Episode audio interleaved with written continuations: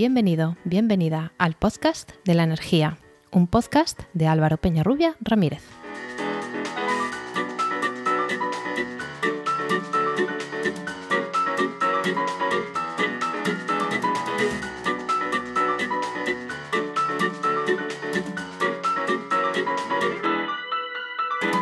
Hola, hola, recibe la bienvenida al capítulo 32 y a la vuelta después de las Navidades y el primer capítulo del 2023 de El Podcast de la Energía.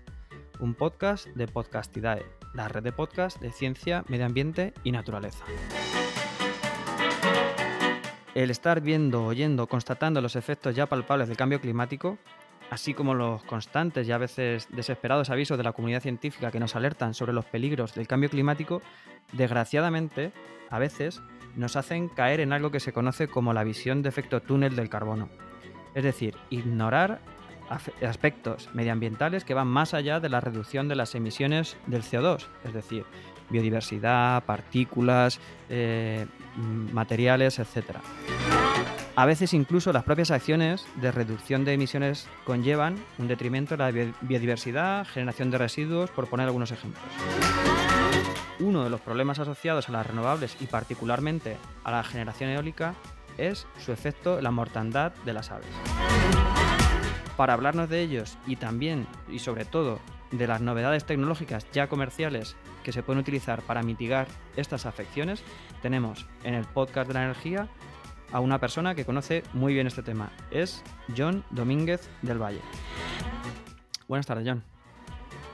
Hola, buenas tardes, Álvaro, ¿qué tal? John lo voy a presentar, pero no es la primera vez que está aquí. De hecho, es el primer invitado, la primera persona que estuvo aquí en este podcast y, agradezco eh, la confianza que tuvo.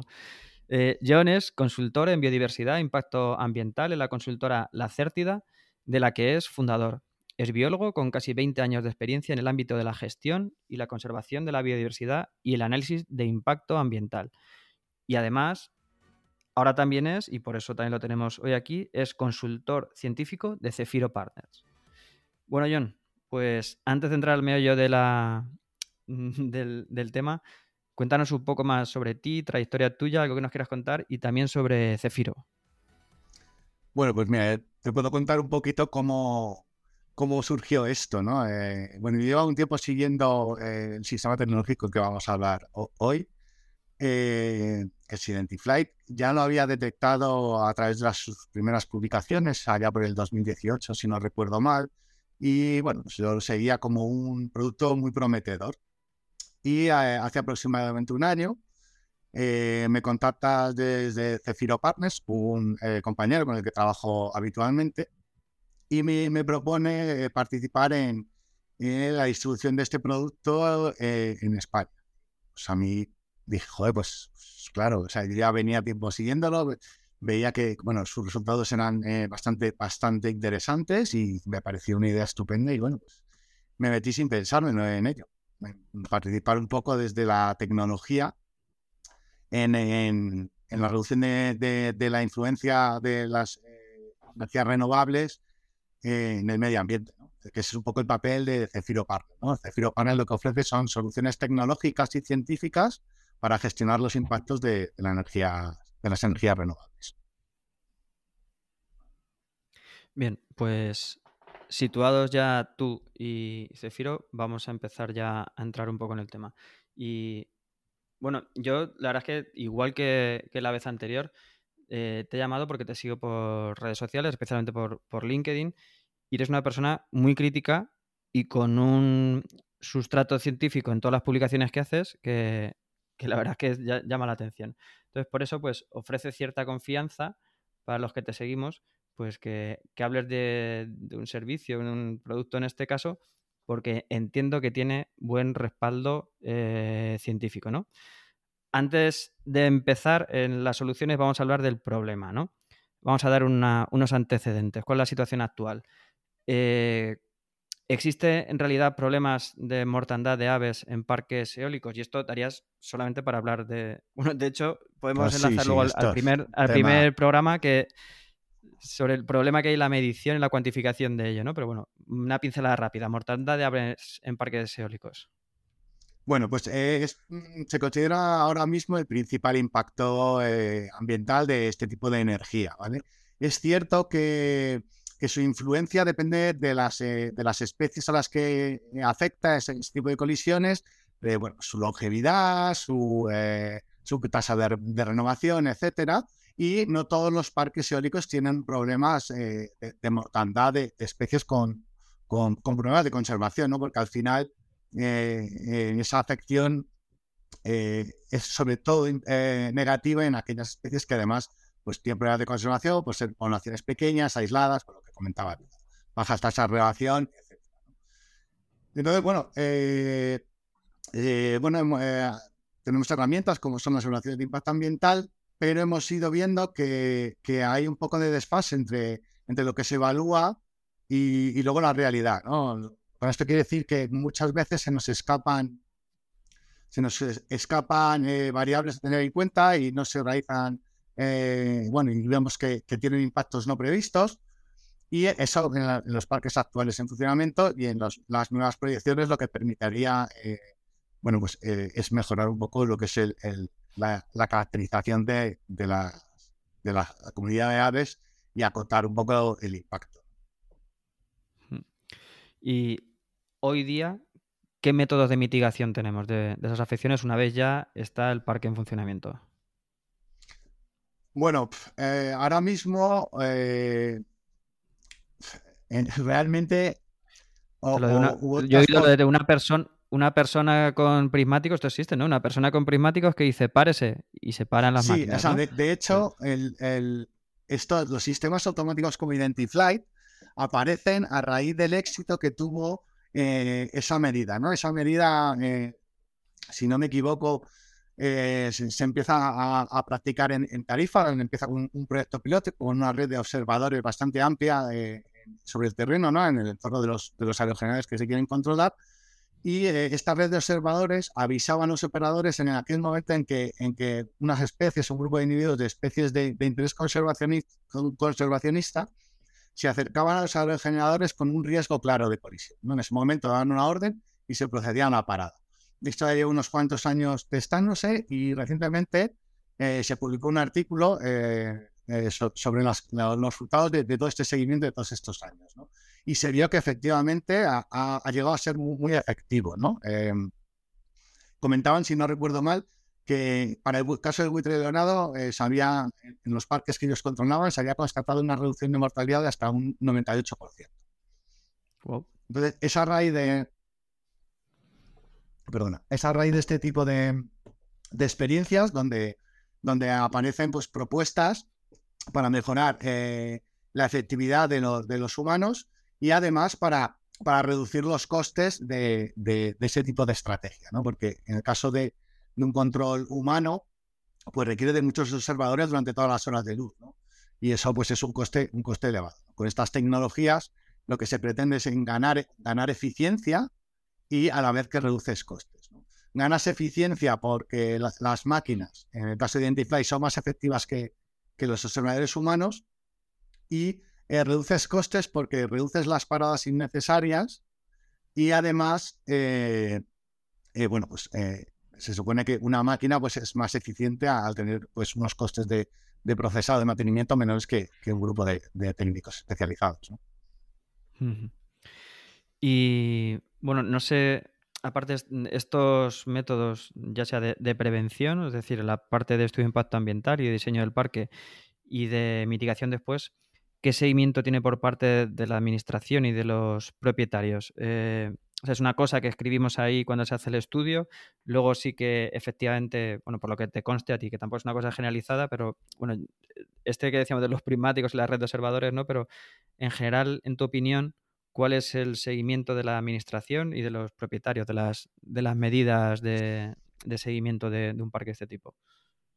Bueno, pues uh, ahora mismo hay mucha sensibilidad ante este tipo de, estrategias, ¿no? ya sea con observadores humanos o con sistemas. Ahora hay mucho interés en los, en los sistemas tecnológicos como Identify porque, eh, eh, bueno, pues lo que te comentaba, ¿no? Eh, se, suponen más efectivos y con, un menor coste. ¿no?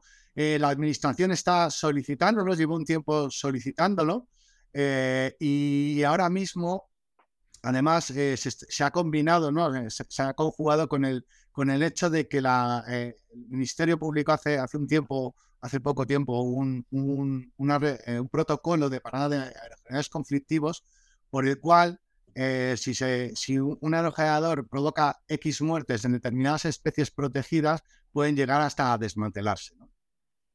Eh, este tipo de situaciones eh, y las solicitudes de la propia administración, los promotores han empezado a incorporar este tipo de sistemas. Ahora de momento es un paso tímido porque, bueno, se está, pues se, valora a ver cuáles, cuáles funcionan, cuáles no son eficientes, etcétera pero vamos, eh, es, acabamos de empezar y yo personalmente creo que, será una medida que se generalizará. Se generalizará. Hmm. Bueno, pues ya sabemos lo que hay hasta ahora. Entonces vamos a ver qué está aportando Cefiro con su sistema Identify. Eh, haznos una pincel, bueno, pincelada. introdúcenos en el principio básico de funcionamiento y en la arquitectura más o menos del sistema. Bueno, pues eh, Identify es un sistema eh, que permite detectar los movimientos, los vuelos, ¿no? Eh, identificar que pertenecen a un ave, clasificar si se trata de, una especie eh, considerada objetivo o no, es decir, es capaz de determinar que ese vuelo pertenece a una especie concreta, identifica especies, que es una característica por el momento exclusiva de Identify. además es capaz de cartografiar el vuelo para realizar los cálculos necesita datos de, posición de, ese vuelo, ¿no? Es decir, altura, eh, o de dirección, velocidad, etcétera. Entonces es capaz de, cartografiarlo a través de toda esa información que recogen sus dos subunidades ópticas. Eh, eso se procesa dentro de, un sistema de reconocimiento eh, de patrones en, imágenes. los ingenieros informáticos lo llaman red neuronal coinvolucional pero bueno, básicamente para que nos entiendan. ¿Eh? Perdona, muy bien Sí, que, que, es un nombre muy potente. Sí, pero nadie entiende qué significa, ¿no? Pero bueno, para que eh, nos entendamos, yo siempre eh, digo que eso es, eh, funciona con la, con la base de software, ¿no? Con la base tecnológica que hay detrás un, los programas estos de reconocimiento facial que vemos en el metro de, Londres o de Pekín, ¿no? Eh, que va buscando patrones y a identificar a los, a los cacos. ¿no? Eh, pues funciona eh, en base a ese tipo de, software. ¿no? sí, para que, no le suene, pues una, red, neural, perdón, red neuronal es un tipo de, sistema de inteligencia artificial. efectivamente. Y eso le permite adquirir, ir, procesando. O sea, tiene la capacidad de machine learning, que está muy de moda ahora. ¿no? Y esa palabra. Entonces, bueno, también esto es una característica propia de, por el momento de Identify. Entonces lo que hace, bueno, es reconocer eh, patrones, eh, unos patrones, esos están registrados eh, en, el, en, el, en, el, sistema, ¿no? Se le incorpora ese, ese, esquema de patrones para que lo pueda reconocer y además va aprendiendo de las imágenes que va capturando, ¿vale? Es capaz de capturar 12 frames por segundo y posicionarlo y tal. Eso te permite pues, tener la trayectoria y luego además ir recogiendo imágenes en distintos ángulos, con distinta eh, eh, orientación, con distinta luz para ir recogiendo patrones y poder, y poder analizarlos y, determinar si se trata de una especie que se quiere gestionar y por la cual debe ponerse un hora generador, bueno. Bien, háblanos un poco de, cómo está compuesto. Has hablado de algunas cámaras, eh, tenemos varios dispositivos ubicados por el parque, habrá una inteligencia central, no, sé si hay un puesto de control. Imagino que, por supuesto, también será eh, comandado remotamente, ¿no? Podrá estar en tu casa eh, supervisando el sistema. Háblanos un poquito de esa arquitectura. Vale, bueno, pues eh, está formado por un, eh, un, soporte óptico que consta de dos subunidades que están unidas, forman una especie de cabeza ¿no? que va sobre una torre telescópica. Se sitúa exteriormente a los aerogeneradores, no debe, no, el soporte no es el propio aerogenerador, sino que está alejado de ellos, ¿no? De manera que genera un paraguas de control. Eh, estas, estas unidades ópticas que van en la torre que comento eh, pueden eh, coordinarse y trabajar de forma eh, neuronal ¿no? entre ellas, de manera que se tiene una cobertura completa. Cuando más mayor es el solapamiento entre los paraguas que generan, pues mejor es la, eficacia. ¿no? si miran dos a la vez, si miran dos a la vez, verán mejor que uno solo.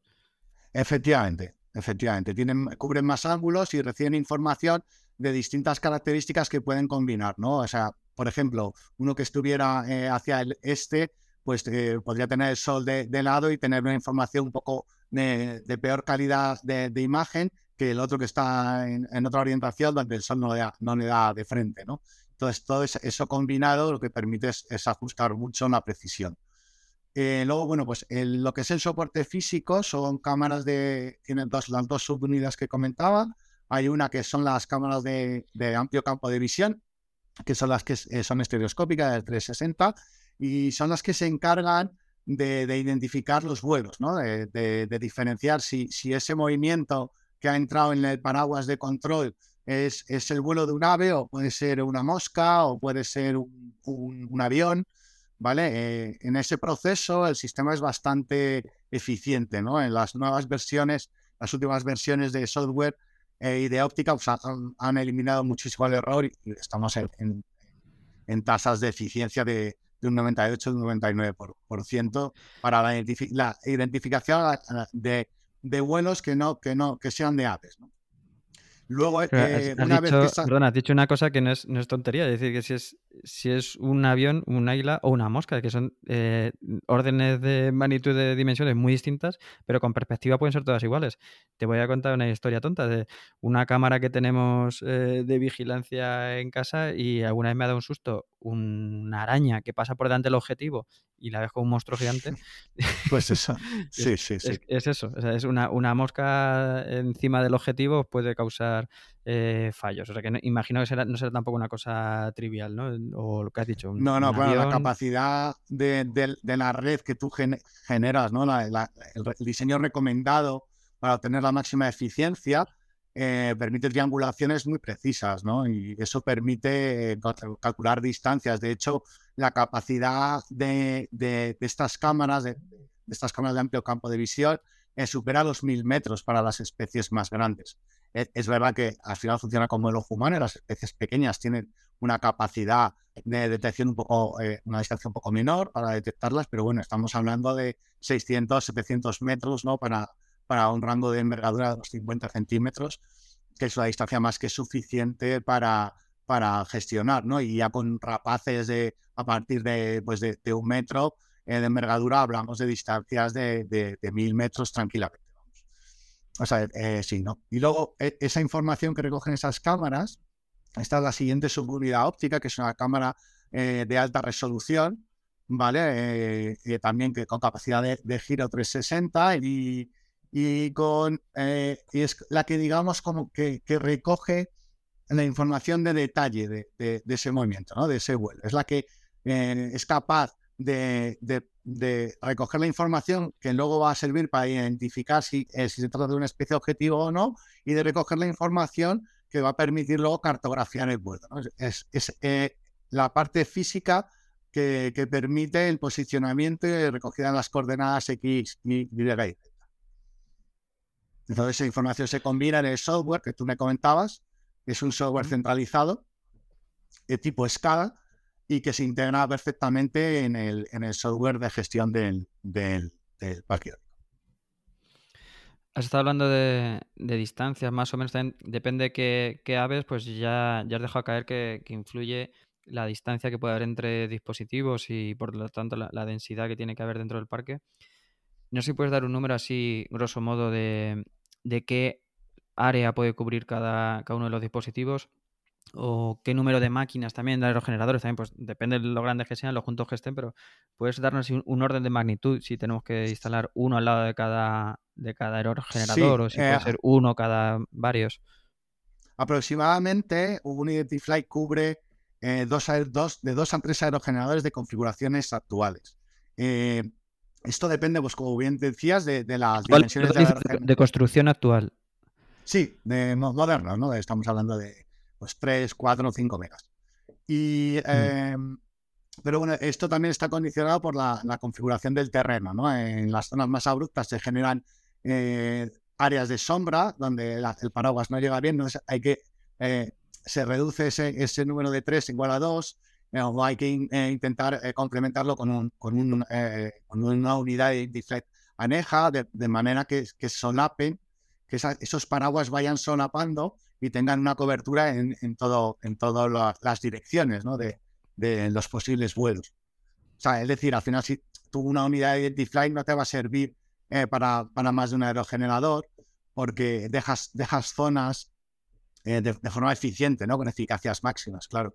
Eh, dejas zonas de sombra o con distancias que no son suficientes para realizar luego un análisis de, del riesgo y, determinar si va a colisionar de una forma efectiva. Proceder a paradas efectivas, por así decirlo. Vale, y todo esto, o sea, vosotros mm, ahora lo estáis comercializando, mm, luego si quieres nos hablas un poco también de, de recepción que ha tenido eso, pero evidentemente sois quien, quien, lo, quien lo está vendiendo y hablará bien del producto, ¿no? Y como comenta al principio, pues te tengo por una persona crítica y científica, entonces háblanos de qué estudios están detrás que respaldan la eficacia de, este sistema.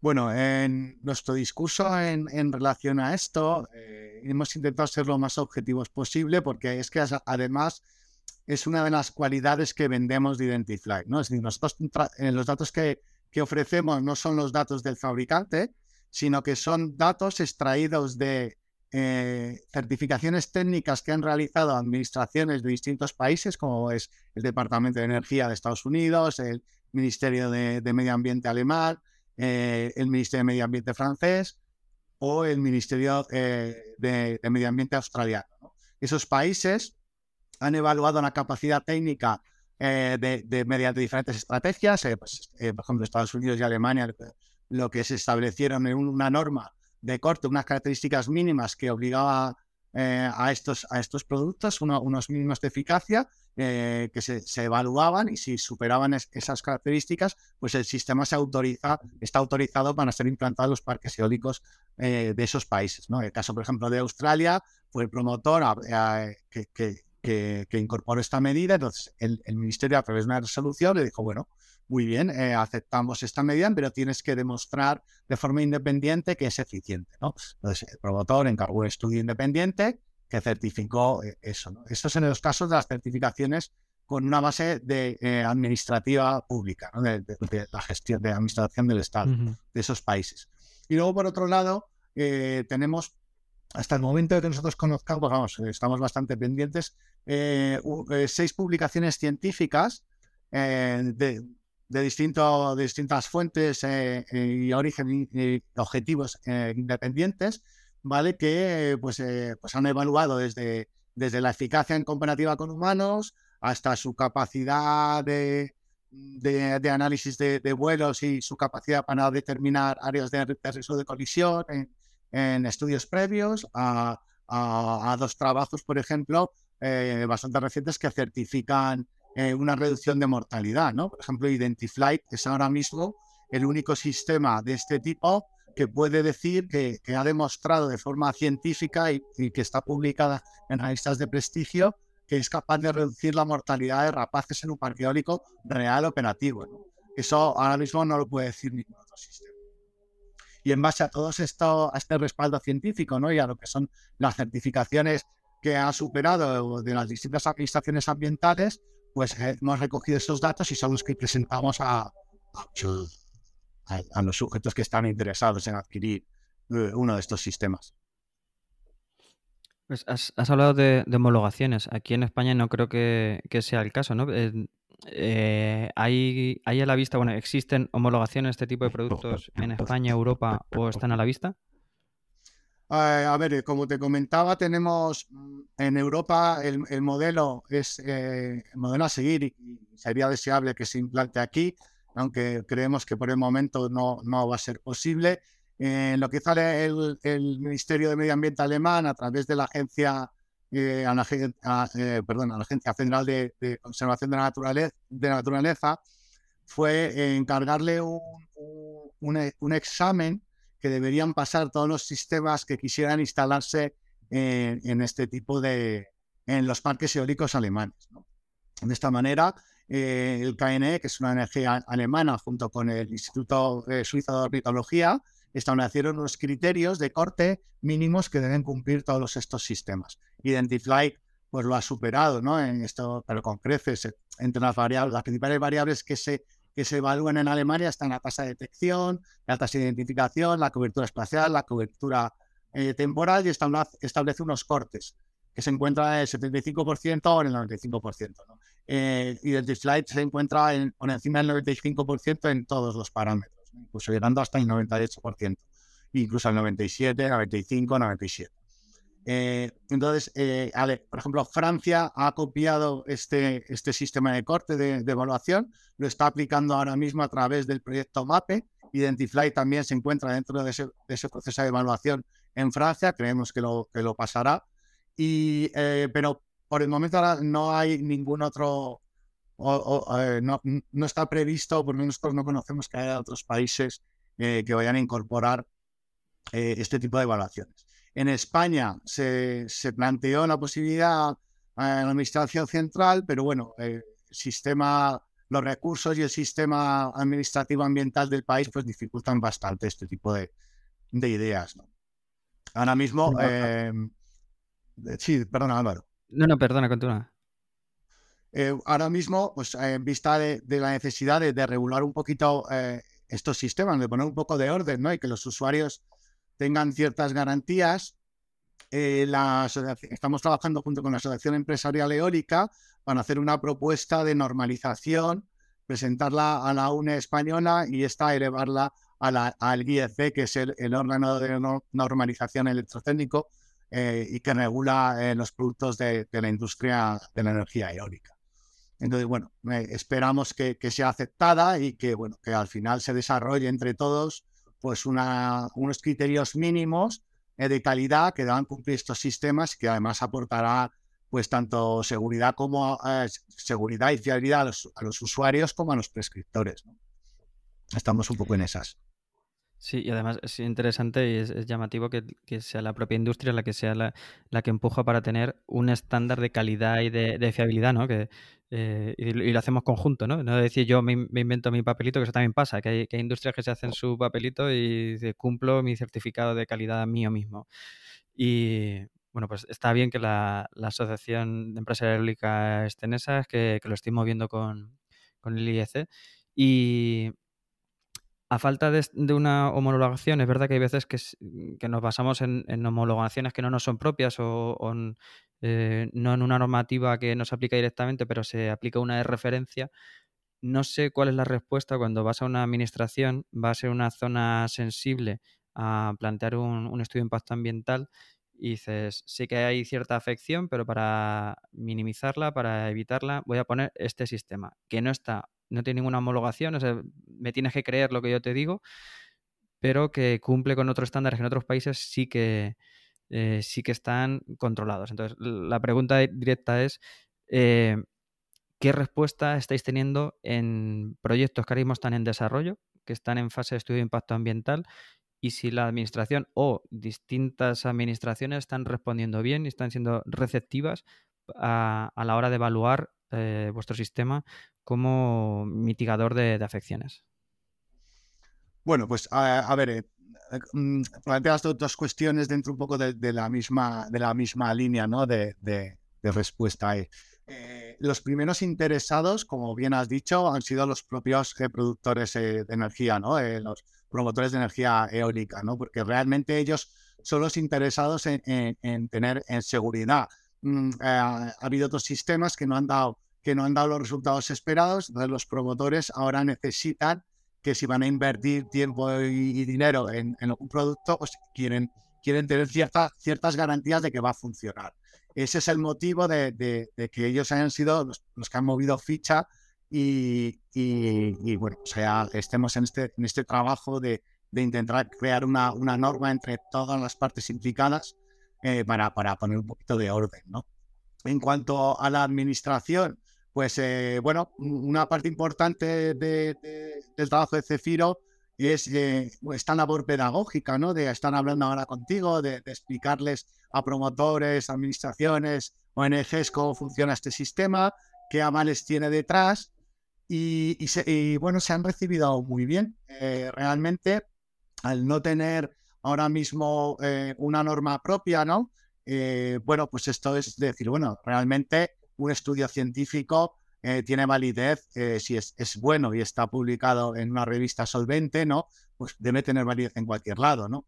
Y luego al final en los sistemas de normalización que, o de certificación de las administraciones públicas de otros países, bueno, pues son consultables, son públicos, ¿no? Y, pueden, pueden valorarse su, su, pues, su, validez, ¿no? El caso es que es, es, lo que tenemos, ¿no? Yo siempre le digo a cualquier usuario potencial, es lo que tiene que, solicitar eh, al producto es que pueda garantizar de manera independiente las cualidades que dije tener el fabricante. O sea, vale, yo, nosotros siempre hablamos muy bien de nuestro hijo porque es el más guapo, pero y el que mejor se porta en clase, pero mm, necesitamos una visión objetiva, ¿no? Eh, e independiente, que, que, que, pueda, que pueda validar que, nuestro hijo se porta bien y es, y es el mejor. Y en este caso, pues bueno, pues este tipo de certificaciones y este tipo de de aval científico, ¿no? Pues eh, es lo que, lo que podemos ofrecer, tanto nosotros como otro tipo de sistemas. Mm, me has dejado abierta ahí una brecha, no sé, involuntariamente, pero voy a, voy a abrir un, melón. Eh, he estado hablando de organismos de normalización, de promotores, de asociación empresarial, de, de la administración, pero no había nombrado la parte social, la parte de, has dicho tú varias veces ONGs, o ciudadanía en general. Ahora mismo estamos viendo ciertos sitios potentes movimientos de renovables, sí, pero no así. Eh, en algunos sitios quizá de manera poco informada, en otros pues, legítima de defensa de, su pueblo o incluso algunos urbanitas que consumimos aquí en ciudad mucha energía y luego defendemos el pueblo, ¿no? Pero em, en cualquier caso, sin entrar al fondo ese, ¿Habéis tenido ese contacto, dices, con, con ONGs, con ciudadanía, una reunión en el pueblo de, que van a montar el, parque de aerogeneradores y tienen lío con la gente que les van a... Bueno, ahí sobre todo quizá hablamos de afecciones al paisaje y ahí no podemos, podemos hacer poco. Pero eh, ¿habéis tenido contacto con ONGs o con ciudadanía de a pie y cuál ha sido la respuesta a vuestro sistema? con ciudadanía de a pie no, porque bueno, por el momento Identify no se ha instalado en ningún parque eólico eh, en España. Ahora mismo hay, eh, como os comentaba, Cefiro Partners, que es el distribuidor oficial para España y Portugal de, este tipo de sistemas, lleva poco tiempo en funcionamiento. Y eh, bueno, pues hemos tenido que hacer una labor de marketing, de, pedagógica, de dar a conocer, de presentar nuestras cualidades que hemos ido poco a poco presentando a, distintos organismos que consideramos que podría interesarle. En el caso de las ONGs, ONGs ambientalistas de, de, ámbito nacional, y luego no, no, hemos tenido oportunidad porque nosotros somos prescriptores y en el fondo pues somos una empresa que provee, suministra eh, un producto a, la industria. Eh, pero bueno, mm, eh, si es necesario, nos tocar en algún proyecto concreto dentro de los servicios que ofrece Cefiro, que es el de llevar la mano todo este, tipo, este proceso y tal, pues no, no habría ningún problema. O sea, al final este tipo de tecnologías, si son efectivas, eh, facilitan la aprobación por parte de la sociedad de, este tipo de, energías, que además es que es necesario. O sea, no podemos ir de eh, dejar de cara los impactos que generan. En este caso, este está centrado en, intentar reducir la mortalidad de aves. Y es bueno que, pues, que la eh. sociedad lo conozca, claro. No, si, aquí vamos de caras, recordando el primer capítulo aquel que, que, decía contigo, se llamaba Impactos ambientales de las renovables, sí, también los tienen. Y nos pegamos una hora hablando de ello. Eh, si no, para afrontar un problema hay que, hay que reconocerlo y, y luego otra cuestión es, es decir si, si la balanza compensa o no. Y bueno, como decía al principio de la entradilla, tampoco vale que en pro de, las renovables y de la reducción del CO2 hagamos cualquier cosa, ¿no? Por eso estamos hablando hoy del sistema Identify. Entonces, que, asumimos que, hay unos efectos y que, hay que evitarlos al máximo. Claro, el objetivo de estos eh, sistemas mm. es reducir el impacto concreto de la mortalidad de aves. Esto lo que también eh, es favorece, desde ese aspecto, eh, incrementan la, la posibilidad de que los proyectos sean viables eh, pero y bueno, y, puede, eh, y, puede suponer además una, una, mayor aceptación por parte de la sociedad, ¿no? pero realmente debemos centrarnos en, que estamos hablando de algo que reduce la mortalidad de aves. ¿Y mm, de qué aves? Porque hemos hablado antes que, había algunas especies objetivo. Eh, ¿Cuáles son las especies principales el que, que estáis identificando hasta ahora, hoy por hoy? Bueno, las especies principales eh, que se ven más afectadas dependen de, cada región, de cada país y tienen que ver un poco con el estatus de, las poblaciones. En, términos generales, los parques eólicos afectan a especies longevas, con baja maniobrabilidad de vuelo, bajas tasas de renovación, eh, en poblaciones aisladas y con problemas de conservación. Esas son las, en términos generales, las especies que más van a sufrir una mortalidad adicional provocada por los, los parques eh, eólicos. Normalmente, estas especies, en su gran mayoría, son rapaces. Eh, hay otra, ah, puede haber otro, tipo de con estas características, eh, cigüeñas, etcétera, ¿no? o, arátidas, ¿no? Pero bueno, en su, gran mayoría son rapaces, especialmente en España, y y bueno, normalmente eh, los trabajos se centran sobre estas especies, pero al final eh, las especies objetivo las define un poco en las resoluciones ambientales. Eh, yo soy partidario de, centrar el tiro y centrarnos en, aplicar este tipo de sistemas a especies realmente afectadas por, parques, por los parques eólicos. Es decir, que, los parques eólicos suponen una, un problema de conservación real para, para sus, eh, real y, demostrado para, para, la conservación de, sus poblaciones eh, a nivel eh, tanto nacional como, como global. Esta, esta, capacidad de centrar el tiro también mejora la gestión y los resultados. ¿no? Sea, estos sistemas no, no pueden evitar la, mortalidad de todas las especies de aves, sino que hay que enfocarlas a, a, a, especies que realmente tienen necesidad de una gestión de este tipo. Y tenéis cierta capacidad, aunque bueno, evidentemente esto tendría un coste, ¿no? Pero de adaptaros a cierto cliente que dice, oye, en mi región hay una especie endémica protegida que no habéis tenido en cuenta porque es muy específica, que está solamente en este sitio. ¿Podéis incorporarla? Sí, mira, y esa es una de las, em, de las principales características y diferenciadoras de Identiflight, que es esa capacidad de Machine Learning, ¿no? O sea, eh, al sistema se le puede incorporar eh, bases de datos, ¿no? bibliotecas de imágenes con, con, imágenes de, esa especie, eh, de manera que al final el sistema encuentra, detecta patrones que luego se incorporan a, la programación de, de, de, esa configuración concreta de, ese proyecto y, el sistema pues ya, ya cuenta con información de partida. Además, en el caso de que, por ejemplo, no hubiera eh, información suficiente en la biblioteca de imágenes, ¿no? o que fuera necesario, el sistema, a medida que va captando eh, imágenes en tiempo real, eh, in situ, ¿no? Eh, mientras trabaja, va mejorando la capacidad de detección de esas especies. en el, partiríamos, en el caso de, no existir información, partiríamos de una detección y una gestión en base al tamaño, que aunque es bastante preciso, pues podría dar lugar a, a, confusiones con otras especies con el mismo tamaño. Esta es otra de las grandes características que tiene con nosotros, con otros, con la gran mayoría de sistemas, ¿no? Que, solo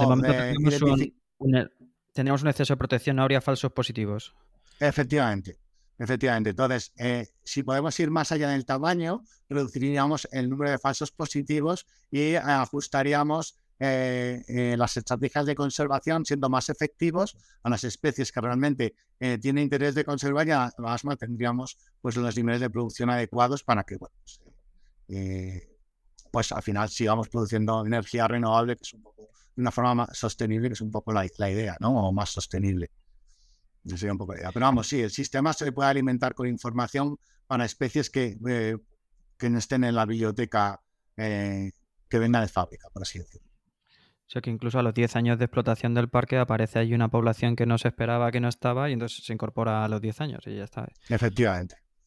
Efectivamente. E, evidentemente, este tipo de sistemas debe ser eh, ser paralelos a, un control, eh, eh, también una, supervisión sobre el terreno, ¿no? De, e, es verdad que en el caso de Identify, su capacidad de, identificar especies y de determinar vuelos le permite caracterizar, caracterizar las especies, de manera que aunque tú no estés siguiendo, al final tú tienes unas imágenes grabadas que te puede permitir detectar la, aparición de nuevas especies no contempladas.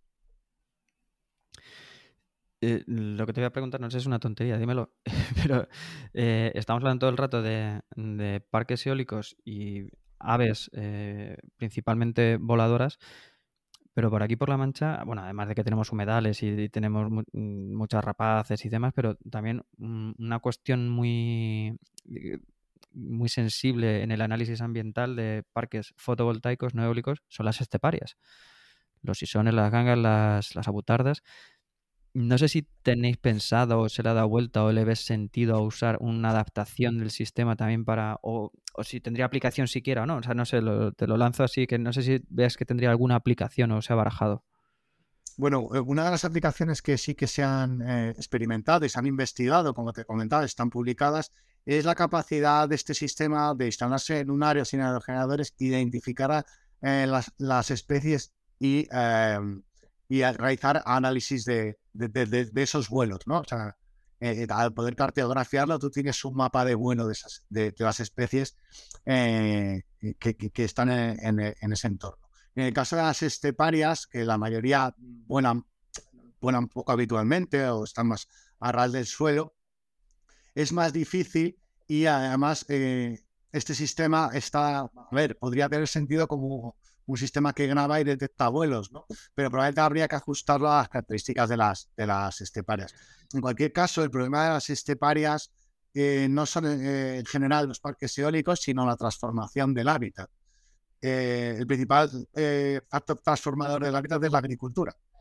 ¿Vale? Entonces, es verdad que em, hay un paseriforme estepario, que es Alondra ricoti, que entre sus amenazas descritas eh, están los parques eólicos, pero no es por la colisión, sino por la ocupación eh, o el deterioro del hábitat, ¿no? donde, donde, se encuentran esas especies. Ese es el principal problema. Las aves esteparias no tienen problemas eh, de colisión, sino de desplazamiento y pérdida de hábitat.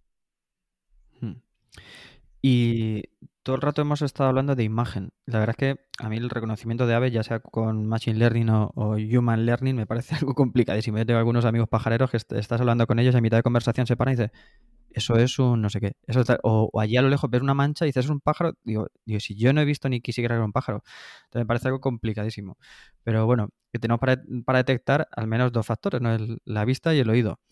Eh, en Identiflight solamente estáis utilizando eh, la vista. No sé si se puede utilizar el sonido o en otras fases está previsto no utilizar también como apoyo o para, mm. para mejorar las prestaciones o no. Por el rango de, cobertura quizá no, no llegaría, ¿no? Claro, estaría influenciado por muchos otros factores, puede ser el viento y tal. Al momento es un sistema óptico que se basa en la óptica, no se plantea trabajar con sonidos. De momento no, o sea, Realmente, además, en, las especies, las rapaces y tal, eh, no se suele identificar por el canto. En el canto, es, verdad que algunas, o sea, eh, cuando tú muestreas ese tipo de, de, aves, eh, normalmente es, un muestreo visual. Bueno, aves, pero ¿y quirópteros también? O sea, ¿está adaptado también el sistema a, a murciélagos? No, el sistema trabaja en horas de luz.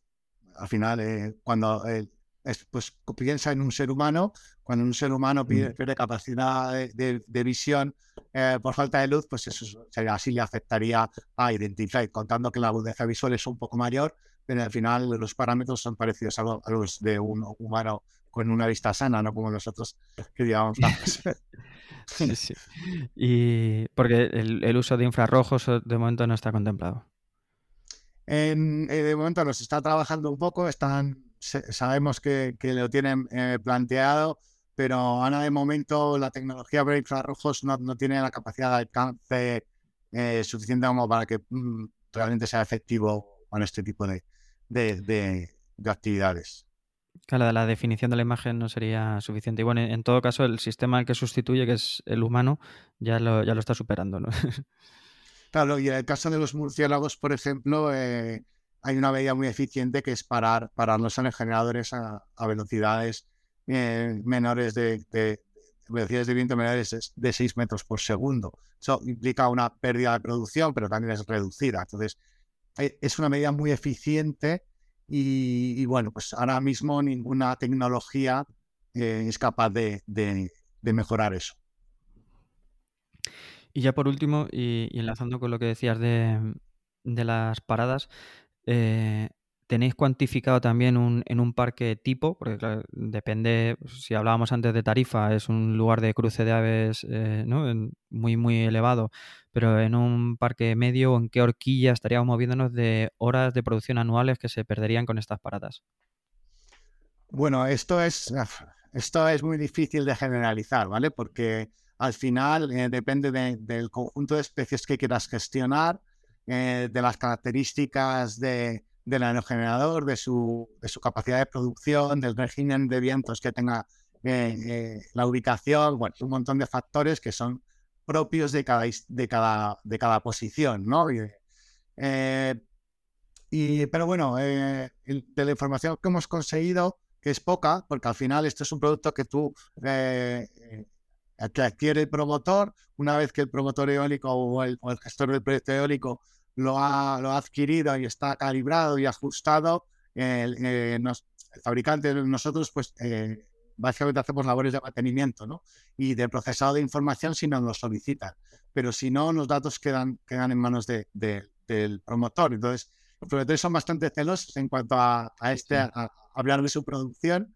Pero bueno, ahí hay algunos ejemplos que tenemos documentados eh, caso, el último caso es el de Tasmania, que es un parque eólico moderno eh, de aerogeneradores de 5 megavatios que son eh, General Electric, si no, si no me recuerdo mal. Y hablamos de, de pérdidas de producción de entre un 0,88 y un 0,92%. Bueno. bueno, o sea, el parque eólico este concreto estuvo operativo el, el, el 96, a ver, que te lo digo, tengo aquí la cifra, el 99,6% del tiempo que pudo, pudo estar operativo. Eh, es verdad que en este caso se estaba gestionando una, una, un, águila grande que hay en, en, Tasmania, una especie de, de, rapaz eh, grande y tal. Eh, y era un único, es una única especie que normalmente pues, no va en grandes grupos ni nada, ¿no? Pero o sea, no, no será igual la pérdida de, de un parque eólico que, que, donde quieras gestionar un nido de águila imperial que se encuentra a 500 metros de una posición que un parque eólico donde quieras gestionar un cortado donde hay una colonia de buitre leonado, eh, con 100 ejemplares o 100 parejas. Entonces, eh, evidentemente, el parque ubicado eh, cerca del, del, de la buitre de, de, la colonia de buitres, pues tendrá más paradas que, que las de la isla imperial. Entonces, bueno, es difícil, pero ya te digo, o sea, las experiencias que tenemos, que son dos, eh, que hay datos, eh, como os comentaba, son no son datos de fabricantes, sino son datos que nosotros extraemos de, de, informes técnicos independientes y publicaciones científicas. Eh, entonces, bueno, este, para, para esta variable hemos, hemos visto que la, la pérdida de, de, de productividad es menor de un 1%. Pues desde luego con los resultados que estabas, que estabas comparando, resultados de, de, protección de, esas aves, mm, desde luego merece mucho la pena. Eh, estaba buscando por aquí porque estoy recordando en un programa de la IMA Red de, actualidad y plan ambiental que Juan y Enoch hablaron sobre esto, sobre, la comparativa manual, ¿no? O sea, humana, eh, sobre, mm, sobre la gestión de, de estos parques y, bueno, si encuentro la referencia final, lo pondré por aquí. Eh, bueno, por mi parte, hay datos de la comparativa con humanos. No sé si quieres que hablemos de. Sí, sí, sí, adelante. Eh, bueno, uno, uno, de, los, de, las certificaciones, concretamente la que realizó el Departamento de Energía, la que, que realizó, no, la que eh, solicitó ¿no? el Departamento de, de Energía, la American Wildlife Institute, eh, demostró, porque en Estados Unidos lo que hicieron para certificar los, los, eh, este tipo de sistemas fue comparar con la, con la actividad humana, ¿no? con el mismo procedimiento con humanos. En el caso de Identifly, eh, la, la, tasa de detección de, de Identifly, hablamos de las primeras versiones de software y las primeras versiones de óptica, porque ese fue el primer parque eólico que se instaló, las tasas de detección fue del 96% para Identifly y del 17% para, para los humanos. y la tasa de identificación fue de un 90%, de un 90 para Identify y de un 70% para humanos. Teniendo en cuenta que ahora mismo eh, las tasas de detección e identificación son aún más altas, por, la mejora en el software y en la, y, en la óptica. Eh, esta fue la comparativa. Esto es, esto es, descargable desde la página web del American Wildlife Institute. Ahí se puede, se puede descargar eh, ese, ese estudio, ¿no? que además luego los resultados completos se publicaron en la revista Biological Conservation en, 2018. O sea, todo, todo esto es aquello, lo que te comentaba, ¿no? Todo lo que nosotros eh, exponemos, procuramos que, proceda de, información eh, consultable y, fiable. Pues, pues me alegro y la verdad esa era la intención cuando, cuando pensé en que nos hablara este tema y desde luego mm, creo que ahora, ahora te pediré los, los enlaces para que quien quiera pueda ahondar y, en las notas del programa eh, pues pueda acceder a, algunos de esos estudios que, bueno, que, por el tipo de, audiencia que, hay en la red, que hay bastante biólogo, hay bastante ambientólogo, pues seguro que, seguro que interesa.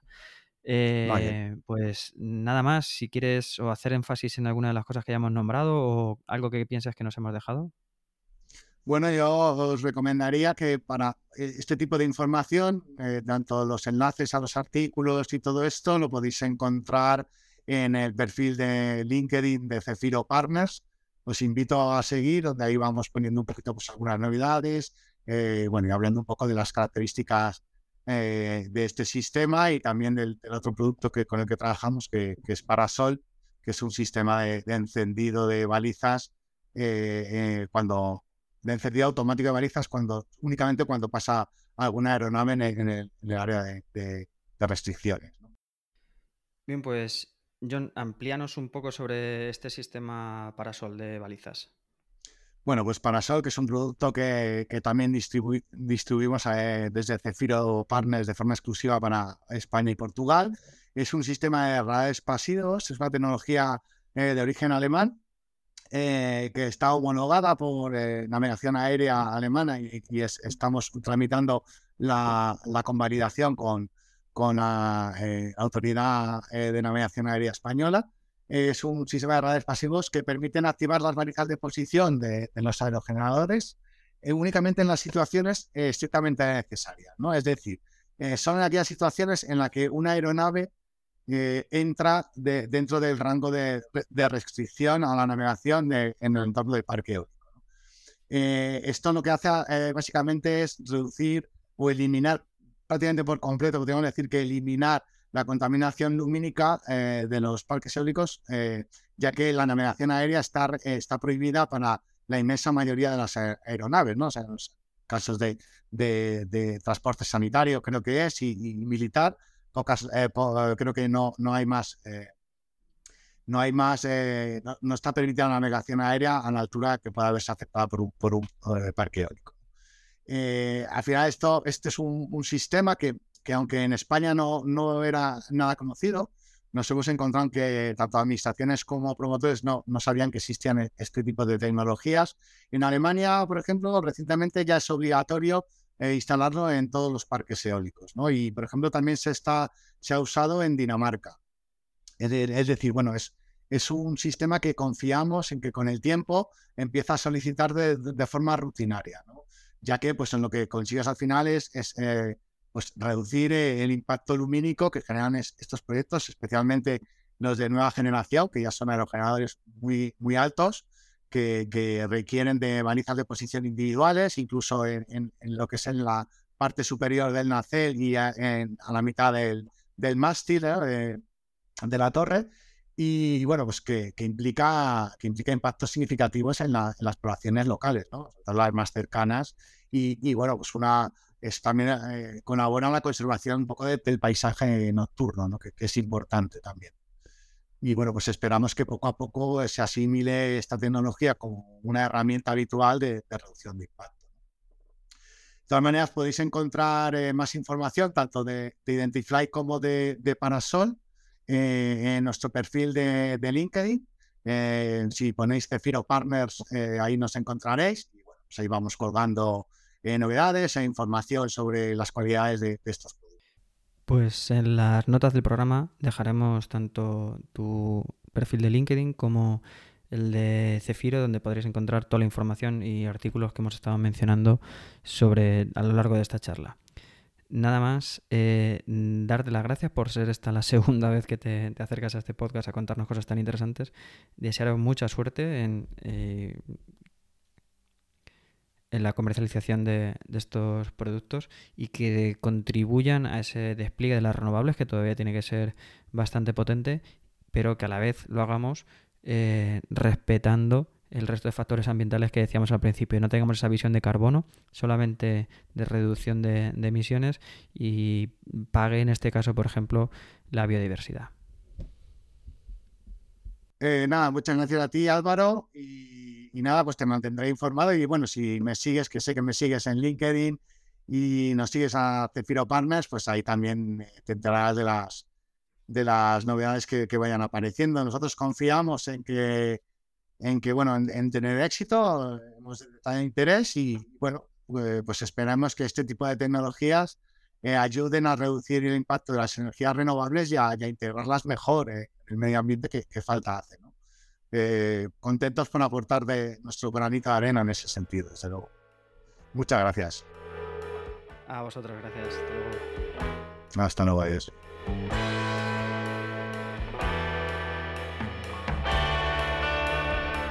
Hasta aquí este episodio 32 de vuelta a la emisión del podcast de la energía en este año 2023. Si te ha gustado, te sugiero que te suscribas. Si crees que a más personas les puede resultar interesante, me, ayudaría mucho que lo compartieras. Y si lo que quieres es hacer una sugerencia, comentario, valoración o corrección, lo puedes hacer encontrándome en mi perfil de LinkedIn, Álvaro Peñarrubia Ramírez, o en la página y redes sociales de Podcastidae, y en Twitter con el hashtag El Podcast de la Energía. Nada más, un placer tenerte al otro lado y te espero para el siguiente programa. Sé eficiente. Hasta pronto.